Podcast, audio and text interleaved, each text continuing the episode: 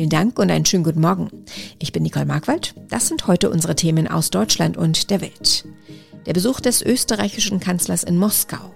Der Rücktritt der Bundesfamilienministerin. Und der FC Bayern bestreitet sein Viertelfinal-Rückspiel in der Champions League. Die russischen Raketenangriffe in der Ukraine gehen weiter.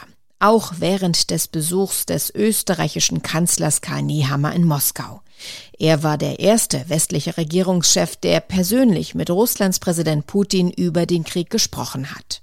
Heute will sich Putin den Fragen von Medienvertretern stellen.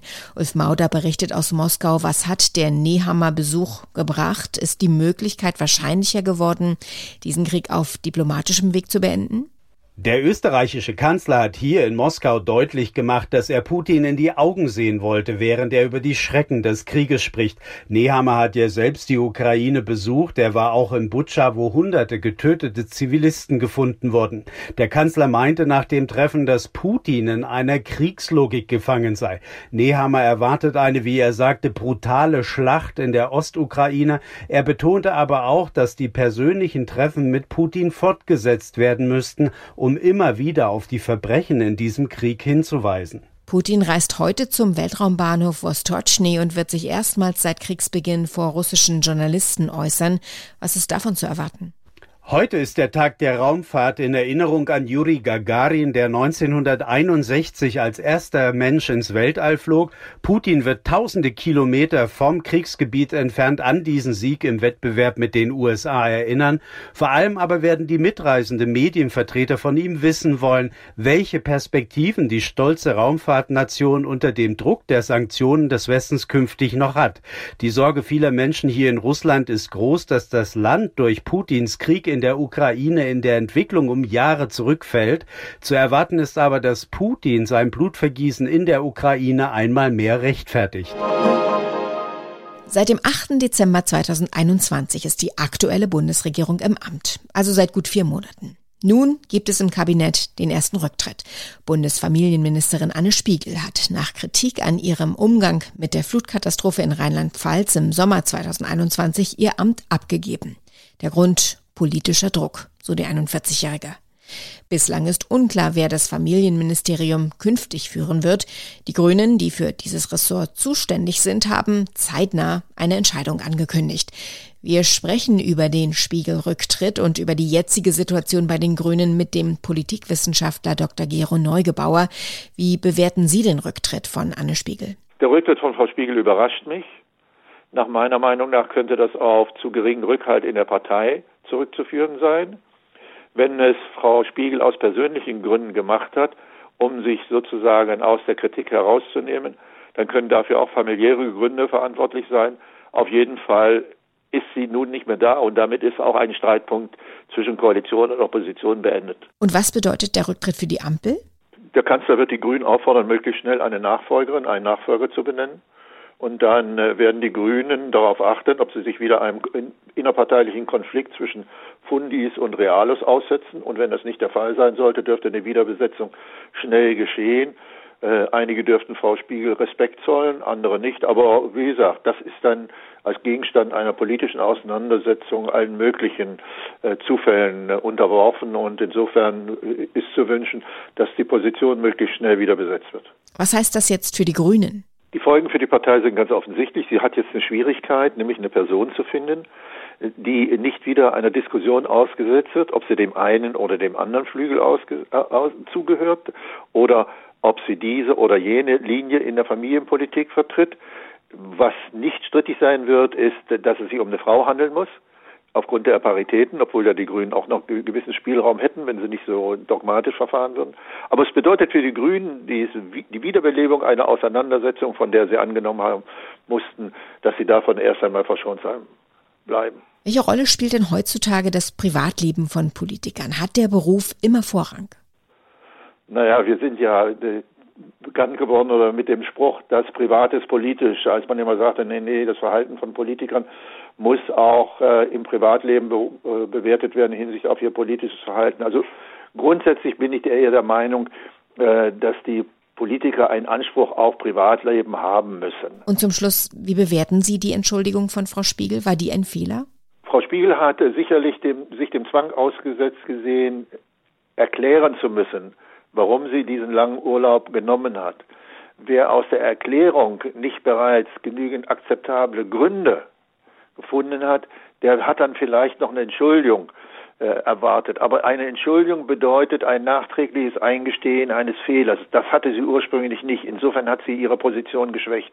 Sie hätte erklären, unter Verständnis bitten müssen, aber nicht eine Entschuldigung aussprechen. Es wird ernst für die Fußballer des FC Bayern. Am Abend steht das Viertelfinal-Rückspiel in der Champions League gegen den FC Villarreal an.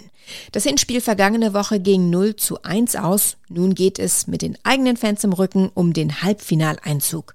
BLR-Kollege Justin Werner berichtet aus München. Justin, die Bayern stehen ja ein bisschen mit dem Rücken zur Wand. Was macht denn Mut, dass sie es heute Abend doch noch packen?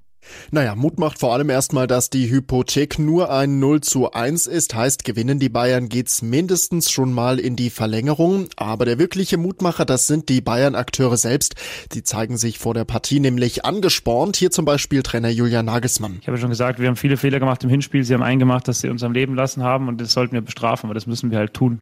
Ja, und auch Torhüter Manuel Neuer, der glaubt an den Halbfinaleinzug. Wir haben die Fans im Rücken und äh, wir haben schon oft solche Situationen auch gehabt, wo wir in der K.O.-Phase mit einem äh, eher schlechterem Ergebnis gestartet sind und deshalb ähm, haben wir da keine Angst. Na, wenn so ist, dann kann es ja losgehen. Wir wollen den Teufel natürlich jetzt nicht an die Wand malen, aber was würde es denn bedeuten, wenn die Bayern heute Abend ausscheiden?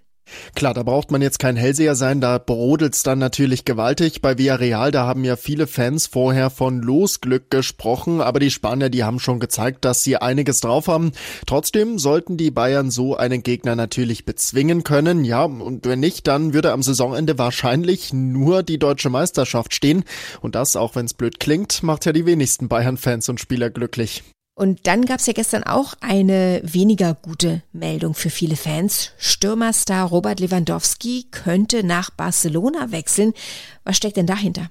Ja, das ist alles noch sehr vage. Die Berichte darüber, die kamen aus Polen, also Lewandowskis Heimatland, unter anderem von einem öffentlich-rechtlichen Sender dort. Demnach soll es da schon eine Einigung zwischen Lewandowski und Barca gegeben haben, aber wann da ein Wechsel anstehen könnte, das blieb erstmal offen.